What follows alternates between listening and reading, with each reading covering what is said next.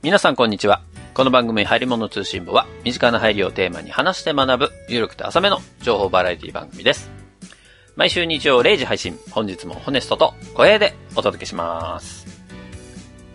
そんなわけで小平さん、どうも、小平です。第30、違う、第63回。だいぶ違う間違い方したね。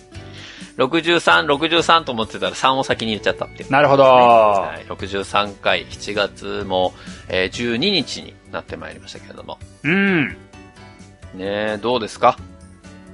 最近なんか、面白いことありました？またなんか嫌な振りだね。なんて嫌な振りだ。最面白い話かと言われると別に面白くないんですけども、おう僕の子供がですね、おう。うん。まあ収録日時点ではだいたい生後1ヶ月に入ったなっていう頃合いなんですよ。うん。まあ配信的には生後5週間目ぐらいかな。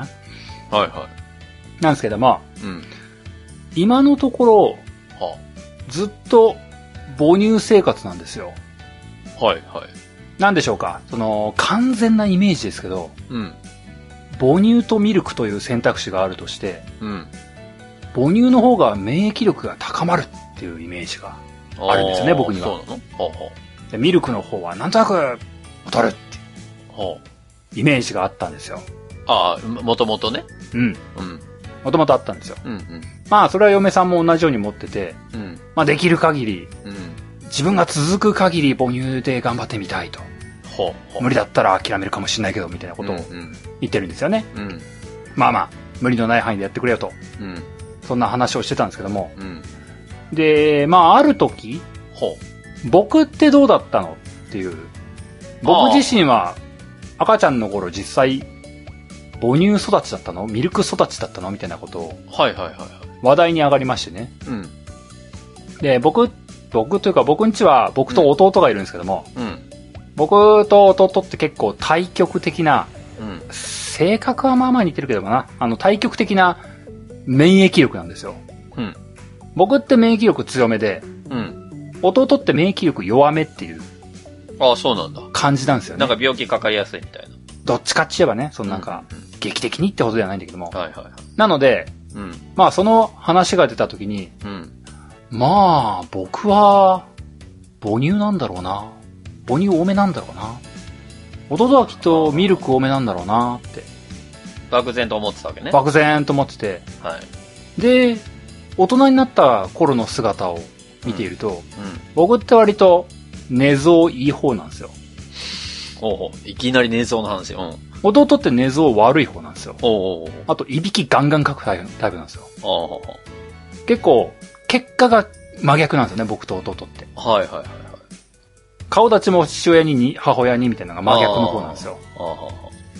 で、なんとなく、事前に、事前にというか完成されたこの形、いでたちから、うん。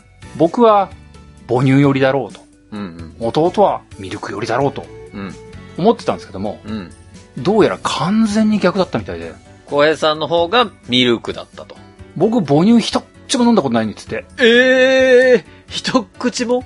飲んだことないんですって。飲んだことないし、うん。赤ん坊の頃は夜中全く寝なかったらしいんですよ。ああ、まあでも寝なさそ全く寝なかったらしいんですよ。う。ゲームしてそうだもんね、だって。で、弟の方は完全母乳で育ちきりまして、うん。夜めっちゃ寝てたんですって。へえ。ところがどっこい、二人が30を過ぎた今のこの結果ですよ。うん。真逆。イメージとね。真逆になっちゃったうの。んだから、うん。うん。取り違いあったのかなって最近疑ってるんですよ。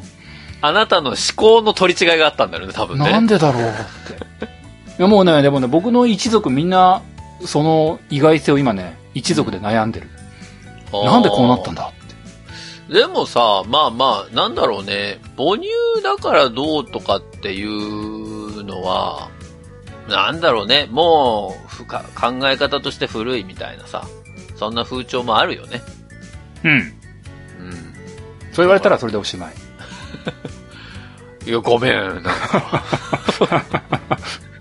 いや、まあ、そういうことじゃなくて、なんだろうな、母乳だからっていうよりも、最近なんかさ、その生まれたすぐ後にカンガルーケアみたいなのもさ、うん。あったりするじゃない？ううん。なんかこう、しばらく抱っこしとくみたいな。そうだね。それでなんかこう、お親の、その、なんかをさ、子供に託すみたいなのある、ある、あったりするんじゃない？うん。ありますね。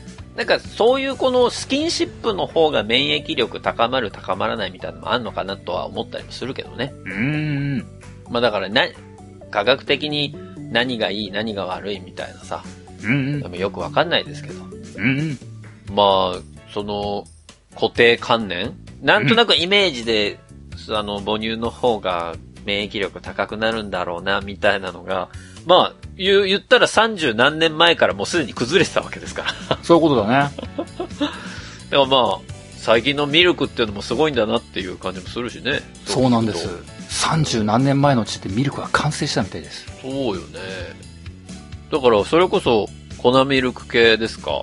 まあ、あの会社さん、まあ、いろんな、ふ3つか4つぐらいの、ね、乳業の会社さんありますけど、今どこかの会社が、もう先週に引き続きビクビクって、はあ、ホネストにいじられる終わったみたいいや、明治さんとかもあるんですよ。な。ああ、名指しされたって。明治とか森乳もそうですけど、森乳って言われた。なんか親しみあるようなないような。あと、朝日さんとかですああ、全部出されたって。でも彼らももう、な100年近く研究されてるわけだからさ、うん。そりゃもう、プロフェッショナルでしょ。褒められたぞ。ギリギリ褒められたぞ。いや、だからなんか、ねえ、いや、わかんないけど、とある会社さんはその粉ミルクに異物混入がされてるみたいな、あありましたけど、ほじくり返さないで まあまあでも、なんだろうね、そういう研究は結構されてんのかなっていうのは、なんとなく思ってましたけど。そうなんですよ。意外とその、なんでしょう、意外とっていうかね、その、基本は迷信みてえなもんなんだなって思うことが、そう育児におね。いては多いなって思ってます。やっぱり僕も日々育ててる中でさ、うん。なんかやっぱりご飯はちゃんと食べさせなきゃいけないとか、なんか変色が進んできて、この子全然こう、この、例えば野菜食べないわとか、ね、心配じゃない。親としてはさ、うん心配だから何としても食べさせたい栄養素をなんとなく取ってほしいと思うじゃない？うん。もうそんなの関係なく子供っていうのは育つのね。どうしたよしお。急に小島よしお出てきたよ。いや。でもさ、う、うちの子は比較的野菜も、食べる野菜はすごい食べてくれるから、あらあら。もうもう全然、なんだろうな、ちょっと料理法によって食べないってのはあるけど、普通に人参大好きだったりするし、おー、珍しい。ピーマンもね、出したら別に普通にバクバク食べるんですよ。どうしたどうした？あ、だからなんか、世子供の嫌い筆頭を克服してるぞ。そうそう。で、トマトも大好きだし、どうしたどうした？なんだろうな、これから大人になるぞ。これから出てくるのかもしれないよ。本当に？いやいやだダメだ。鶏肉マジ無理みたいな感じ？でも比較的食べてくれてる方で、まあ、ステーキはいいけど、ひき肉は無理だな、みたいな。日によって気分で食べないってことあるんだけどさ。気分か。でも、なんかこう、知り合いのさ、その同じ月齢ぐらいの、年齢ぐらいの子供の親御さんから話聞くとさ、うん。もうなんかもうほんとうどんしか食べませんとかさ、うどん。なんかもう、ご飯ほぼ食べずにもうずっと牛乳ばっかり飲んでますみたいなさ、牛乳。そういう話も聞くのよ。なるほあそれもうそれはそれで大変だなって思って聞くんだけどさ、うん。じゃあその子、その子たちを見た時にさ、うん。うちの子供と比較してなんか違うのかっていうとさ、別にないしね。まあな。むしろそっちの方が大きく育ってるっていうパターンもあるからね。まあな。あだからなんかこう、考えすぎなところもあるんだろうなと思うよね。日々こう、親としての心配をよそに子供は育つっていう、この、何の話してんの今日？なんか、得があるようでない当たり前の話シリーズでしたね。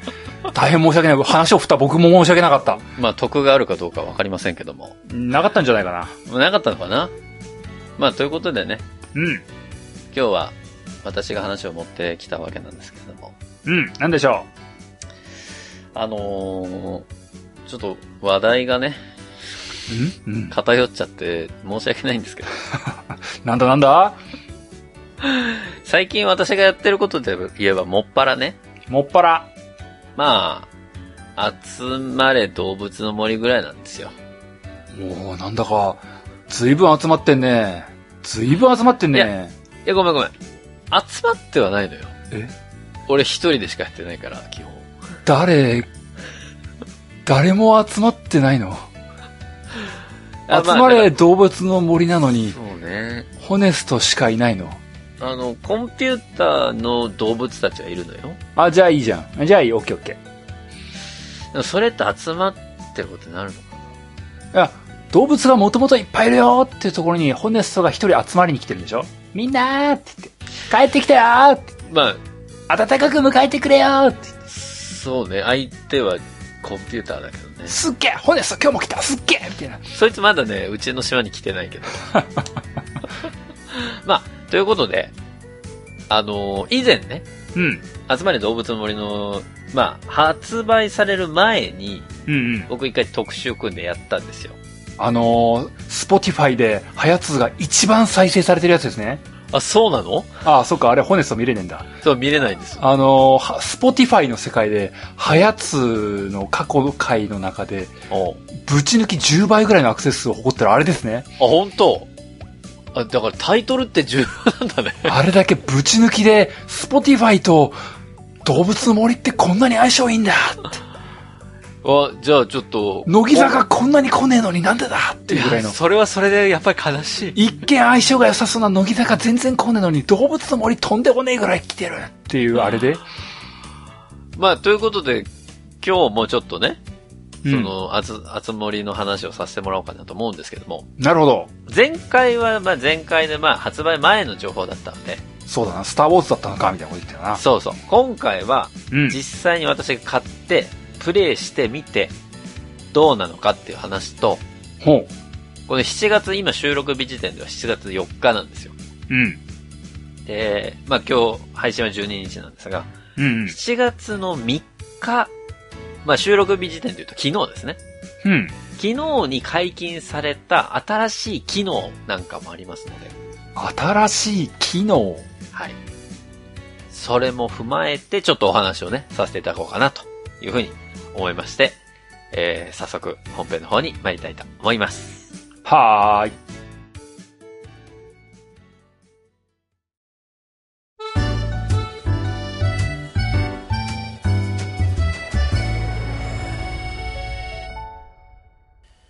えー、今日は、集まれ動物の話をするダナモ。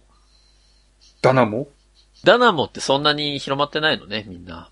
まあ、やる人しか使わないからね。まあ、やる人も使わないけどね。えー、使わないの？みんな、あの世界に行ったらとりあえず、ダナモ、ダナモってやらないの？でもさ、その、一作目からさ、あのタヌキチは存在しているわけじゃない？うん。で、ずっと彼はダナモを言い続けてるわけじゃない？うん。だから少なくとも動物の森何かしらのシリーズやったことある人はダナモは多分わかるんだよね。わかる。でも僕、言う言うほど覚えてなかったな。気にしてなかった、タヌキチのあ語尾なんて。語尾ね。まあ、語尾に注目しだしたのってだって、街へ行こうよで僕がやってる時くらいでしょ、だって。かな確まあ、かにそん住なもんかな。民たちのね、語尾がちょっと特殊みたいなのもありましたけど。うん。まあまあ、そんなわけで、今日はちょっと集まれ動物の森の話をしていきたいと思うんですけれども。うん。前回僕が集まれ動物の森話したのって、3月の8日なんですよ。うんうん。えー第45回。で、集まれ動物の森が発売になったのが3月20日なので、うんうん。あの、その3月8日の時点では本当に事前情報、任天堂が出してる事前情報ぐらいしか、まあ、知り得る情報はなかったわけなんですよ。なるほど。で、あとはもうみんなの予想、こんな風になるんじゃないか、みたいなところの、まあ予想が立っているぐらいで、うん。そこから時を経てですよ。約、今日は4ヶ月ぐらい時間経つのかな？そうだね。発売からは結構経ちましたね。そう。発売から時間が経ち、で、僕も5月の末ぐらいにですね、えー、ちょうど、だから5月20日か、ぐらいに手に入れたんですよ。発売から2ヶ月経って。うんうん。で、まあ今日で1ヶ月ちょいぐらいプレイをしているわけなので、うん。この1ヶ月ちょっと私がやってみた感想も含めてですね、うん。えー、この集まりの話をしていきたいなというふうに思いますけれども。はいはい。まあ、あの、前回のね、その第45回で話をしました集まれ動物の森。うん。えー私の結論としては、これは動物の森エピソード0なんじゃないかと、あったね、そんな話ね。ね、いう話をさせていただきましたけど。じゃあそれを蓋開けてみてどうだったのかっていうところからまず話をしたいと思いますよ。あ、そこの整合性とか追求するんだ。はい。そりゃそうですよ。だってその、連続でやらせてもらうわけですから、マジもう、なんかすごいね。なんか、だ、それみんな期待してた？まあまあいいや、うん、はい。まあ、されてないことは分かった上で言うのよ。うん、それは分かってるのよ。いや、やってみた感想からいくと、うん。エピソードゼロだったのよ、やっぱり。えー、マジ？まあ、厳密に言うと違うのかもしれないけど、なんだろうね。うん。今の僕のステータスからちょっとご説明をすると、うん。あの時はその、ライセンスね、島工事、島クリエイターのライセンスももらえますとか、うん。なんかそのライセンスビジネスに走ったかみたいな話をしましたけど、うん。うん。島の評価星3、うん。マックス星5で星3を取ると、その島クリエイターという称号が与えられ、一旦ゲームとしては、そこでエンドクレジットが流れるんです。え、そうなの？今回そうなんですよ。島、え、島クリエイトする前の時って、うん。もう割と、与えられたことだけやる話じゃないの？そうそう、そうなんです。で、その島クリエイターのライセンスをももらえるきっかけのタイミングで一旦集まれ動物の森は、まあ、形式上、その作った人たちのクレジットっていうのがうん、うん。出る。で、そのきっかけは、その、もうずっと言いましたけど、トタケケっていう、あの、ギターを弾いてる白い犬がいるんですが、キャラクターが。ね。うん。あのトタケケさんが、最初は何にもなかった、この無人島に、ライブをしに来てくれるっていうのがきっかけでエンドクレジットになるんです。えだからそこがまず一つの、まあ、区切りなのかな。要は、島がある程度栄えたよね、が一旦の区切りみたいな立ち位置なんですよ。今回の動物の森って。ー。うん。で、そこから島クリエイトのライセンスがもらえるって形になるんですが、もう僕はもうもちろん島クリエイトのライセンス持ってますし、うん。まあ、1ヶ月ちょっとでね、あの、やり込みまして、うん。島クリエイトのライセンス持ってるし、まあ、ある程度島の工事もちょこちょこ進めているという、えー段階にはなってきてます。なるほど。で、そのステータスの上で、やっぱり改めて感じるのは、今回のこの集まれ動物の森っていうのは、今までやってきた、まあ動物の森シリーズは、どっちかというと、もうひ、動物たちが住んでる、えー島に僕が入りに行って、そこでいろいろ散策をするっていうようなステータスだったんだけれども、うん。それの、やっぱり一番最初、その島を一から作り上げる、将来僕が移り住むであろう、その島を作り上げるっていうところのコンセプトに近いのかなっていうところは、やってみても変わらなかったので、うん、うん、やっぱりエピソード0成分が強かったのかなっていうのが正直な感想ですね。うん。うーん。それは、あの時の感覚はやっぱり間違ってなかったのかなっていう気持ちで今やってますけど。なるほど。うん。まあまあいいじゃないですか。はい。で、その来る動物たちもね、うん。いろいろまあ情報を調べたりするんですけど、どういう動物が出るのかっていうところを調べたりするんですが、うん。過去作で出た子たちが結構勢揃いするぐらいのバリエーションがあるっぽいんですよ、どうやら。馬と葉っぱはいました？馬はね、いた。お、馬いた。あ、でも、誘ってないけど。誘えよ。そこは誘っとけよ。誘ってないけど、馬、馬いたんですよ。葉っぱはもう別に落ちてますんで。もう、あ、もうどうぞどうぞあ、扱いよ。扱いよ。だから、あの、馬はね、まだうちの島に出現はしてないのよ。え、じゃあまだ、そこもエピソードゼロってこと？あ、だから、まだ中学校前ってこと？そうだね。そうだねじゃないよ、別に。なんでかけらじに従うんですかそらしたいだ、そらしたいだろ違うのよ。まあでも、その島に来る動物たちのバリエーションも100何種類ぐらいいるのよ。う。まあまあ、小学校、中学校だとそんぐらいいるわな。いつもう常にそこ行くんだな、俺。でも、本当に100何種類ぐらいかいて、うん。そのうちの、今うちの島に住んでるの8動物なのよ。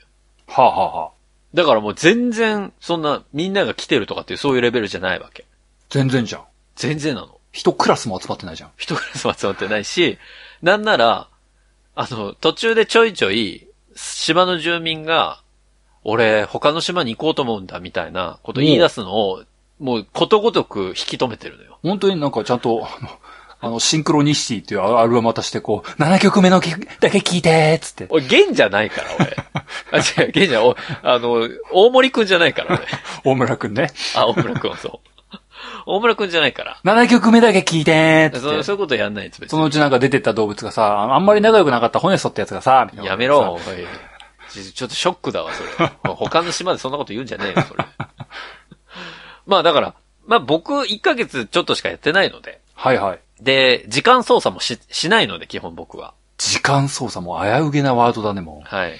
あの、それも後ほど話しますけど、うんうん基本的にはその流れてる、普段の現実の世界と同じ時間で僕はプレイするっていうスタイルでやってるので、う。うんうん。もう今は7月の、まあこれ配信の時は12日の、えっ、と、島をプレイするわけですよ。時間も同時刻。なるほど。だからそういうステータスなわけでございます。うん。で、そこでですね、この7月から、ちょっとこの集まれ動物の森っていうのは、一つステップアップをするという段階に入りました。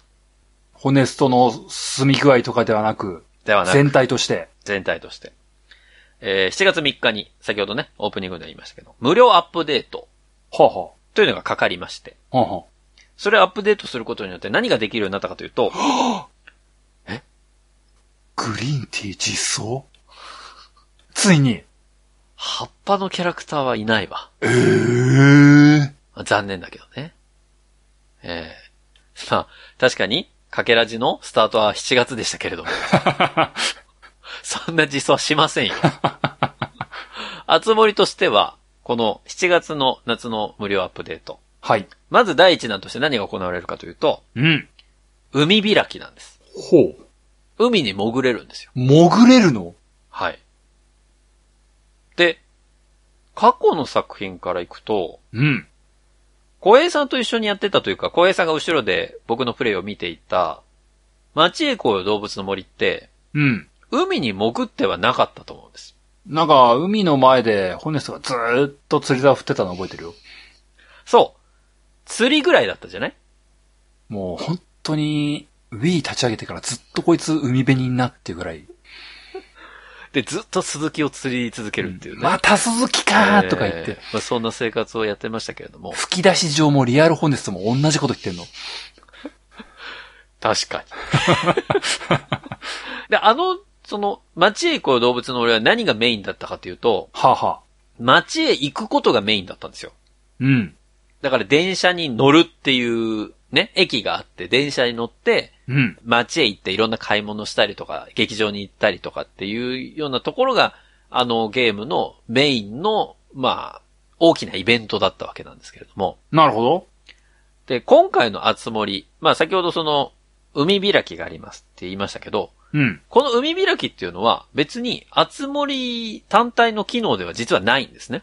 ほうほで、その一個前、まあ、メインのところのタイトルでいくと、飛び出せ動物の森というのがありました。ほうほうほう 3DS の。う。うん。でその 3DS の動物の森のメインはもちろん 3DS なので、立体視させると立体に見えますっていうところが一つのポイントではあったんですけれどもう、ん。海にね、実は潜れてたんです。潜ってたんだ。はい。で、海の幸っていうのが取れてたんですよ。釣り以外ではい。取るの？そうなんです。手づかみ？あそうそうそう。あのマジ？マリンスーツを着て、おう。で、海に潜って、おう。シュノ、シュノーケルとかも何もなしで。なしで？甘さんの状態ですよ。だから。もうやるね。で、これ、ボコボコボコって潜って、その、なんかこの海の幸の影を追いかけて、タッチすると、それで取れるみたいな。大丈夫せめてゴーグルぐらいしようよ。あ、ゴーグルはね、あの、つけなくてもいいんだけど、つけることもできる。ああ、よかった。せめてね。だから、まあまあそういう、えっと、機能っていうのが、もともと飛び出せ動物の森の段階からはあって、うん。で、今回、集まれ動物の森がリリースされたタイミングでは、その機能なかったんですよね。うん、うん。あ、釣りしかねえなと。ほうほう。あ、と、まあ、虫取り網で虫取るぐらいしかねえなと。ほうほうほあ、なんだ、あつ森って海潜れねえんだなと思ってたわけです。う。はあ、はあはあ、そんな折、この7月3日の無料アップデートで、海開きという形で、えー後追いでね、その、まあ、機能っていうのがついて、ほー。で、えー取れる、その海の幸っていうところのラインナップも増えたっていうような状態になってるわけですよ、今。なるほどね。まさにね。だから、もう本当に、まあ収録日ベースで言うと昨日からなので、うん。7月3日の、えっと、朝10時から、えーその無料アップデートがされたばっかりなので、うん。時間操作を今までしてた人も、その機能は使えなかったんですね。その、時間操作っつうのは、はい。そこですね。まあなんとなく察しはつくんだけども、はい。それをすると、ユーザー的には美味しいことがあるんすか？ここで、まあ、あつ森を今までやったこと、あつ森というか、動物の森というものを今までやったことのない方に、わかりやすくこの時間操作とは一体何なのかというところのご説明をね、ちょっとさせていただきますけど。急にもうゲーム世界観変わりすぎだよ、ホネストって。これ、時間操作っていうのは、まあ、ずいぶん前の動物の森から結構やられたことではあるんですけれども、うん。この動物の森というゲームのメインの意図ではない、意図からは反するやり方なんですが、ゲームの。はあ、はあ、動物の森というゲームの性質上、僕も冒頭からずっと言ってますけど、7月は7月にしか取れない、まあ、海の幸、あとは、えー魚、うんえー虫、うん。まあ、そういうものたちがあるわけなんですね。なるほど、なるほど。で、逆に言うと、7月は取れるものが決まっちゃっているので、すべての図鑑をコンプリートするためには、うん。7月で取れるものが取れちゃったら、うん。コンプリート中としてはですね、コンプリート中としては、あ、もう次8月になるまで新しい虫とか魚出ねえな、になっちゃうわけなんですよ。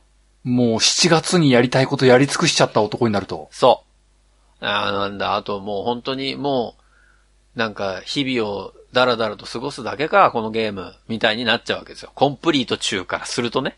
先に宿題やっちゃったボーイになるわけだ。そうそうそうそう。で、そういう人たちがどういう手を取るかっていうと、うん。そのゲームの本体の時間を操作し、は今7月のものを、まあ、8月4日とかにして、じゃあ8月に取れるものをそこで取りましょうと。リアルタイムは変わらないけども、ニンテンドースイッチの中だけは変わると。そう。その動物の森の世界の時間だけを操作して、先に進めてね、その月に取れる虫とか魚っていうのを、え取って図鑑をまずコンプリートしちゃおうみたいな人たちがその時間操作をしたりするわけなんです。なるほど。収集力を先にやっちゃいきるって話ね。そうそうそうそう。だから、そういう人たちがいるん、いたん、まあ、あつ森でももちろんいて、うん。えっ、と、その、ゲームのまとめとかをやられてる方って結構それで、えっ、と、何月には何取れますよみたいなところまとめてたりするんですけど。うんうん。そうだからね。そういう人たちも、も時間操作をしたからといって、う、うん。今回のこの無料アップデートがされない状態での時間操作だと、海には潜れなかったわけなんですね。そもそも海に潜る機能が実装されてなかったので、そう。だから、前の段階でその12月に進めようが、来年の3月とか4月に進めようが、うん。海の幸っていうのは一切取れなかったわけなんですよ。なるほどな。で、それで7月3日にこの無料アップデートで海に入れますっていう事態になったわけですから、はあ、はあはあ、ここからもう、また、その収集中の方がですね、うん。まあ海の幸をコンプリートするためにですよ。新しい図鑑できますから。おー海の幸図鑑をコンプリートするために、おーまた、きっとね、時間操作でいっぱいこう、取りに行くっていうことをやってるんだろうなっていう段階なんですね。また、オラついて、オラつき果たしたぶつもりプレイヤーたちが再び、海の底という世界の中で、オラつき直すわけですか？そうなんです。我先に我先にと、そ海を、取り尽くしてやんぞと。う。まあ、なんか、ね、ワンピースっぽくなっちゃいましたけど。そういうことなんです。だから、7月3日っていうその起点から、全員が同じ土壌にまた立ったわけですよね。なるほどね同じ海の底というところに。同じスタートラインに立ち、皆がクラウチングスタートの姿勢を取り、そう。今か今かと。そうなんです。任天堂さんが、もうたぬきちさんが、スタートの、あの銃声をパーンって鳴らすのを待ってる状態が続いたと。で、鳴らしたわけですよ。パーン種もーつって。まあ、ダーモンって言ってるかわかんないけど。おいおいおい、行ってよ、そこは行ってよ、頼むよ。で、その3日の時点でその機能が解放され、うん。まあみんなやってるわけなんですが、ただ、ただ、やっぱすごいのは、結構まとめサイトとか見ると、もうすでに コンプリートしてる人が。すごーい。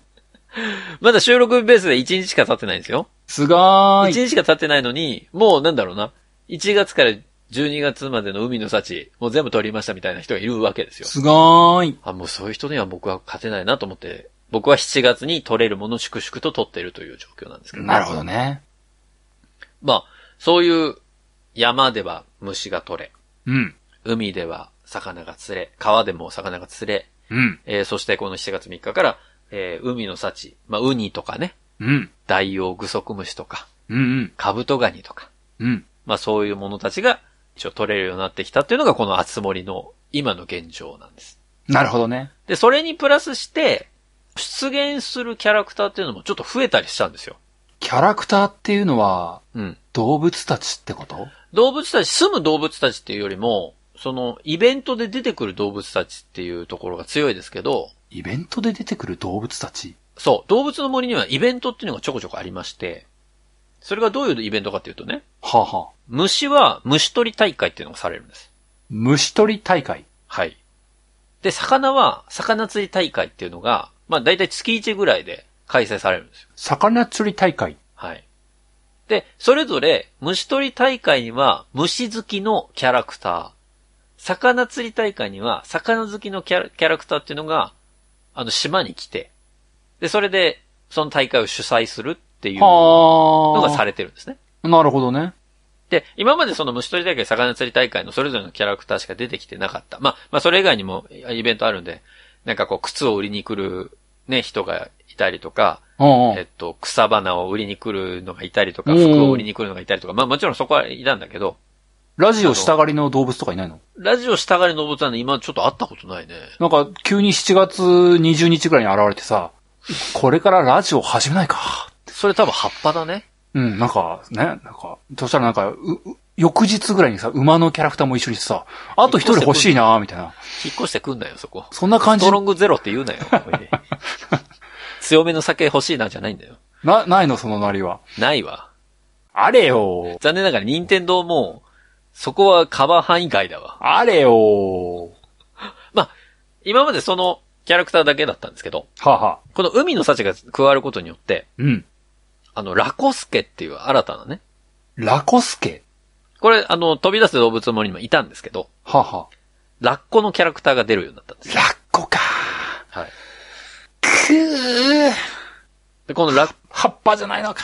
ラッコな、ラッコなんですけど、ラッコは、ホタテ貝が好きで、ホタテ貝が好きで。ホタテを、その海の幸でホタテを取ると、うん。あの、そのホタテ、ちょうだいって現れるんです、突然。カツアゲ系。まさかのカツアゲ系だぜ。で、そのラコスケに、そのホタテをじゃあ、プレゼントするよってあげると、そのあげたホタテの代わりに、代わりに、一応カツアゲじゃないね。くれるんだな。そう、代わりに今回、このあつ森では DIY レシピというのがあるので、レシピがあるので、そう、そのレシピをくれるんです。あら、いいやつじゃん。で、そのレシピっていうのが、マーメイド家具を作るためのレシピなんです。マーメイド家具。はい。これは海の中の世界を、まあ家具として作れるんですけど、それの家具を作るための DIY レシピっていうのをくれて、あつ森ではこの DIY レシピがないと自分でそのものを作ったりできませんから。なるほど。この DIY レシピっていうのがまあ重要な立ち位置になってるわけなんですが、その DIY レシピっていうのをまあくれる。じゃあ、ホタテごときでレシピをくれるいいやつなんだね。そうなんです。ラコスケ。ただ1日1回しか出ないです。あ、ラコ、ラコス、ラコスケ。もうちょっと来いよ。だから、このマーメイド家具の、この、まあレシピね。うん。を集めるのも、まあ、コレクター中の方々は、まあ、必死になってるんだろうなっていう感じですね。じゃあもう一日一回しか現れないラコスケのためにもう必死にホタテを集めて、そう。ラコスケホタテ大量に持ってきたよあ、でもね、違うの。事前に撮っとけばいいってことじゃなくて、え？その場で撮った時に現れるから。新鮮さ？ねまさかの新鮮さ？ストックじゃダメなのよ。え、あの、コトコト焼いといてもダメ？ことこと焼いといたらもっとダメだね。えー、ええあ生が好きなんだ、きっと。ラッコだと。ラコスケ？まあ、だからそういう新しいキャラクターも出て、プラス、前々からいたキャラクターでジョニーっていうね、なんか、波打ち際にお打ち上げられる鳥がいるんですけど、ずいぶん豆腐が好きそうな。波乗りジョニーじゃないんですけど。違うの。それじゃないの。完全に要素的にはそれなんだけど。まあまあでも、多分それで名前ついてるんだけどね。でもそのジョニーっていう鳥のキャラクターが、まあうん今でも出てるんだけれども、この7月3日の、えっ、と、アップデートのタイミングで、海賊版のジョニーっていうのがえ出るようになったんですって。まだ僕会ったことないんですけども。急になんか映画みたいな好きだぞ。海賊版？マジ？デップの方じゃないと思うけどね。大丈夫かなそれ。違法な感じするけど、海賊版って響きやばいよ。いや、海賊版って、あの、普通の海賊の格好したジョニーね。大丈夫なの？それ、なんか、出会ったらなんか、襲われたりしない？まあ、ちほ、ょっと、ホタテぶんどられたりしない？返してよ、ホタテって。うん、養蜂とか言ってそうだけど、うん、ちょっとディズニーに怒られるタイプのやつだけどね、それ。でもなんか、そういうのが出るんですって。まだ会ったことないんで、どういうのがもらえるとかわかんないんだけど、あ、はあ、はまあそういうのも出てくると。だから結構ね、今作、その、海外の、その俳優さんとかを、もじってる系のキャラクター結構いるんですよ。さっきの、その、魚を、うんうん。えっ、と、魚釣り大会を主催する人。まあ、これキャラクタービーバーなんですけど、ビーバあの、もともとね、今までの作品のビーバーは、ー。うん。おっさんのキャラクターだったの。ほうほうほで、なんか、声も、ビビビビみたいな。う。おーおーで、その揚げた魚その場で食っちゃうみたいな感じのビーバーのキャラクターだったのが、このあつ森になった瞬間、いきなりイケメンに変わったの。イケメンのビーバーに変わったの。はあ、はあ。で、なんかちょっとおしゃれだし、おうスタイリッシュなビーバーになってて、おうえ、なんでこんななったんだろうと思って話しかけたら、名前が、ジャスティンだったの。おわーなんてこったで、めちゃめちゃね、スマホで写真撮んのよ、そいつ。おお、超イケてるパシャパシャパシャパシャみたいなの撮ってくんの。めちゃくちゃ乗っかってるじゃないですそうか。なんです。ジャスティンっていう名前のビーバーなんですよ。やるなぁ大丈夫か？ぶつ盛りってだって海外でも売ってるだろう。売ってる。あの、まあ本人に北米とかでは聞いてんのかな？人気ですから。はい。まあ、ご本人もやられてるんじゃないですか？ジャスティンのビーバーさんがやられてるんじゃない本ですか？当に？出会う？ジャスティンとジャスティンが出会う？出会うかもしれないね。でも、うまあ、わーって。お互い写真撮り合うの？いや、お面白い展開にもなってたりするんでね。なるほどね。いいじゃないの。うん。だから、まあ、そういうちょっと遊び心もあるのがこのあつ森なんです。なるほど。で、まあ自分の好きなような島にクリエイトもできるし、うん。さっき言ったコレクター中の方は、コレクトをするのに、まあ力を入れてもらってもいいし、うん。この前話しませんでしたけど、マイデザインでね、うん。えー私、えーホネストの T シャツと、えーホネストお面の帽子とかを、あの公開してますけれども、うんうん。そういうマイデザインで服をデザインすることもできるし、かけらじのアートワークはいつ来るの？あ、今ちょっと休止中なんで、そこは作ってない。へえ。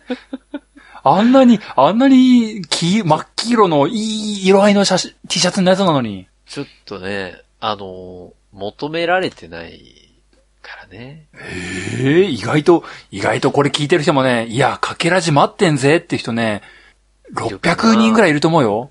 あのちなみにそのマイデザインって、うん。あの、地面に貼ることもできるんですよ。おう自分でデザインしたやつを。おうだからなんか、坂の入り口とかに、かけらじのマークとかつけとくのはありかもしれないね。そうだもう。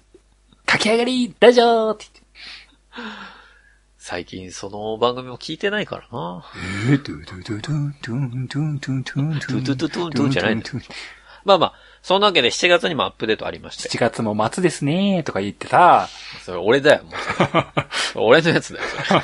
俺のやつじゃないけど、俺のやつだよ。まあまあ、そういう、あつ森の無料アップデートっていうのが今回、うんまあ結構メインになってくるのかなと。で、まだプラスしてね、ほ8月にも、無料アップデートあるんですよ。なんということでしょで、ここで何が起こるのかっていうのはすごく僕は興味があるわけ。まだ情報何も出てないんです、そこは。う。夏っぽいことをまずやっちゃったじゃない。いや、だからなんだろ、花火かなとか。花火 DIY。花火マイデザイン。やばいな。とかね。やばいでしょ？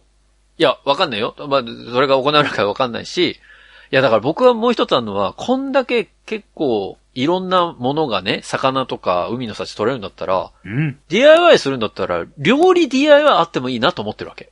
来ちゃいますか、そういうの。それが出たらもういよいよだなと思うよね。無限のアップデートの可能性だね。そう。で、今回スイッチってそういうアップデートが結構簡単にゲームできるじゃないですか。まあもちろん、あの、3DS とかでもできたんでしょうけど、ああ、そうか。意外とアップデートがしやすいハードって動物森は初めてか、今回。そうなんだよ。あらー、そうだね。初めてだ。だからそうなると、すごく広がるじゃない？この動物の森というもの自体が。そうだね。で、今回のその、梅開きっていうね、なんか、いい感じの名前を付けながら、まあ、開発間に合わなかったんだろうなと思ってるんですけど、そんなこと言うなよ。でもまあその、海開きで機能が解放されたっていうところもあるから、うん。いろんな今後の新しい機能っていうのが期待できるなと思って僕は、すごくこの集まりっていうのを今後もどんどん注目していきたいし、うんうん。7月3日の時点で、私、ホネスはですね、7月に取るべき魚、虫、うん。取り終えてます。宿題先にやっちゃうやろってたぞ。ただ、海の幸は、あと一つだけまだ出現してないのがあるんで、あと一つでおしまいですって。もうそれ取ったら僕のコンプリート中欲は、うんってなっちゃうんで。うん。まあ、あとはもう、惰性でやるだけなんですけど。今月もダラダラやるだけって。ただね、僕はあの7月1日から任天堂スイッチオンライン加入しまして1年分。あら。もう、皆さんと繋がれるんですよ。集まることができるの？ついに。そう、集まることができるんです。皆さんと自由に島を行き来することができるんです。じゃあ、みんながホネストの島にやってきて、うわーって言ってなんか雑草抜いて帰ってったり、できる。なんかお花植えて帰っていったり、あ、でもね、なんかベストフレンドにならないと穴掘れないみたいなのあるのよ。ベストフレンドにならないと穴掘れない？っていう機能なの。あの、普通にお友達だと、あの、人の島に行って穴掘ったりできない。あー、じゃあもう、嫌がらせ行為はできないようになってんそうだ。、そうなの。そこちゃ、そこちゃんとできてて、ホネストンちベストフレン、穴だらけにしてやっぜっていうのはで、もできないのよ。ベストフレンドにしかできないんだ。じゃあベストフレンドになってからみんなでやろそう、でも僕ほら、ベストフレンドっていないじゃんあ、いや、いなくはないけど、う。これからできないの？ベストフレンド。なんか、こう、いっぱいこう、いっぱいベストフレンドになってこう、みんなでこう、よし一通りベストフレンドになってから穴掘りまくろうぜって言って。あの、そういう人はちょっとベストフレンドにならない。ただ、僕無料期間に、うん。前回言ってませんでしたけど、秋之助さんと島の行き来したんですよ。急に名前出てくる。あの、はい。ツイッターでね、やり取りさせていただいてる秋之助さんと。うん。だからそこでちょっとこのオンラインの楽しさっていうのを知りましたんで。ホネストになんか嫌がらせする方法思いついてたら教えてください。やめてくださいね。あと、実はもう一方、ちょっと通信でやり取りされた方いるんですけど、それはあの7月末のお便りに関係するところなので、そこまで取っていこうと思います。なぜか取っておくことになりました。7月の最終回でお会いしましょまあ、ということでね、7月、8月と、まだまだアップデート続きますので、うんまだ集まれ動物の森、もしスイッチ持っている方で集まれ動物の森やったことないって方は、ちょっと興味を持ってやっていただきたいですし、まあ、スイッチもなかなかまだね、手に入りづらいっていうところありますので、う。うん。いや、俺欲しいんだけど、なんだよ、こんな回すんじゃねえよ、みたいなところもあるかもしれませんけれども、大丈夫ないよ。おい全然追いつけますから、皆さん。追いつけちゃうの？あの、僕、イースターのイベントは参加できませんでしたけどで、きませんでしたけど、でも全然追いつけますから。追いつけますか。はい。ぜひね、これから、あの、手に入った暁には、うん。一緒に、早津島、ホネストと遊んでいただきたいな、というところで。ななんで最後ちょっと若干コミュ障っぽくなるんだ基本コミュ障だからさ、俺。あの、なんか、人にさ、あの、島行っていいですかって、あの、自分からちょっと言えないタイプな、もじもじしてる。誘ってくれるの待ってる。まあ、ぜひね、あの丸い手のままもじもじして。皆さんと、あの、あの、島の行き来できればなと思ってますんで、よろしくお願いします。ということで、今日は集まり動物森の話させていただきました。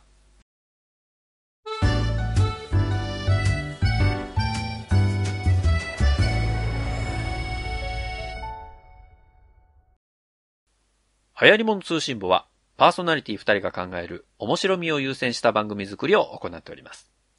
番組内での商品、サービスの紹介は、面白みを優先するあまり、誤り、語弊のある表現を用いてしまう場合がございますので、内容の審議によくご注意いただくようお願いいたします。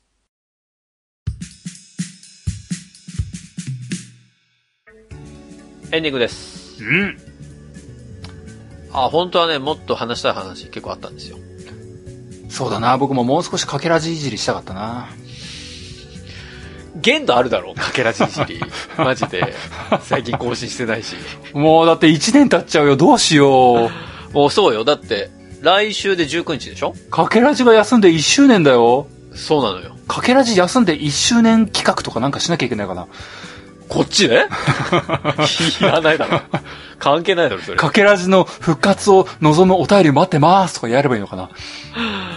まあね、あの、かけらじはもう1年経ちますけど。まあでも、あつ森、これなんだろうね、本当に思うのはさ、うん。小平さん、僕も結構こういうゲームはやり込むタイプなのよ。はあ、はあ、でも、小平さんとさ、やるゲームの内容やっぱ違うんだなと思うよね。いやまあ、正直僕自身もね、うん。ゲームやる時間あんまなくなってきてね。まあそうだよね、そりゃね。そんな中、あの、ゲームなんとかっていう番組をやってる中で、時間だけ座れる動物の森ってやりたくないってのが本音なんだよね。あのね、マジ、本編で言わなかったけど、集まれ動物の森って、これ、マジな話なんだけど、は夜僕、子供の寝てからやるわけよ。あ、はいはい。で、だから10時半とか11時ぐらいからやるわけ。うん。で、海の幸取るじゃん。昨日とか海の幸取ってたわけ。うん。気づいたらさ、うん。3時とかなのよ。いや、これマジだからね。え？俺なんか、まだ感覚12時ぐらいだわ、みたいな。まあまあでもゲームってそういうもんだよね。いや、まあほんとね、時間が解けるのね。これは、ゲーム好きな人ってこういう感覚なんだろうな。まあ、そうだなね。そのなんか、子供が寝静まってから、その後のゲームって危険だね。なんか危、険よ。まだそれやったことないけど危険だね。うん。もう本当にね、な惜しんでるわけじゃないけど、寝る間を。うん。結果惜しんじゃってるよね。なるほどなうん。サッシーみたいなこと言うな、ホネストはな。意図せずにね。いや、でも本当にね、その、気をつけた方がいい。これは、このゲームは、僕はもう、本当やり始めると没頭しちゃうって分かってるから、うんうん。結構自分にゲームをあんまりしないっていうのを今まで選択してきたんだけど、うんうん。やっぱ、あつ森はやっちゃうね。まあ、ニンテンドースイッチにはね、アラーム機能ありますからね、皆さんご活用ください。そうね。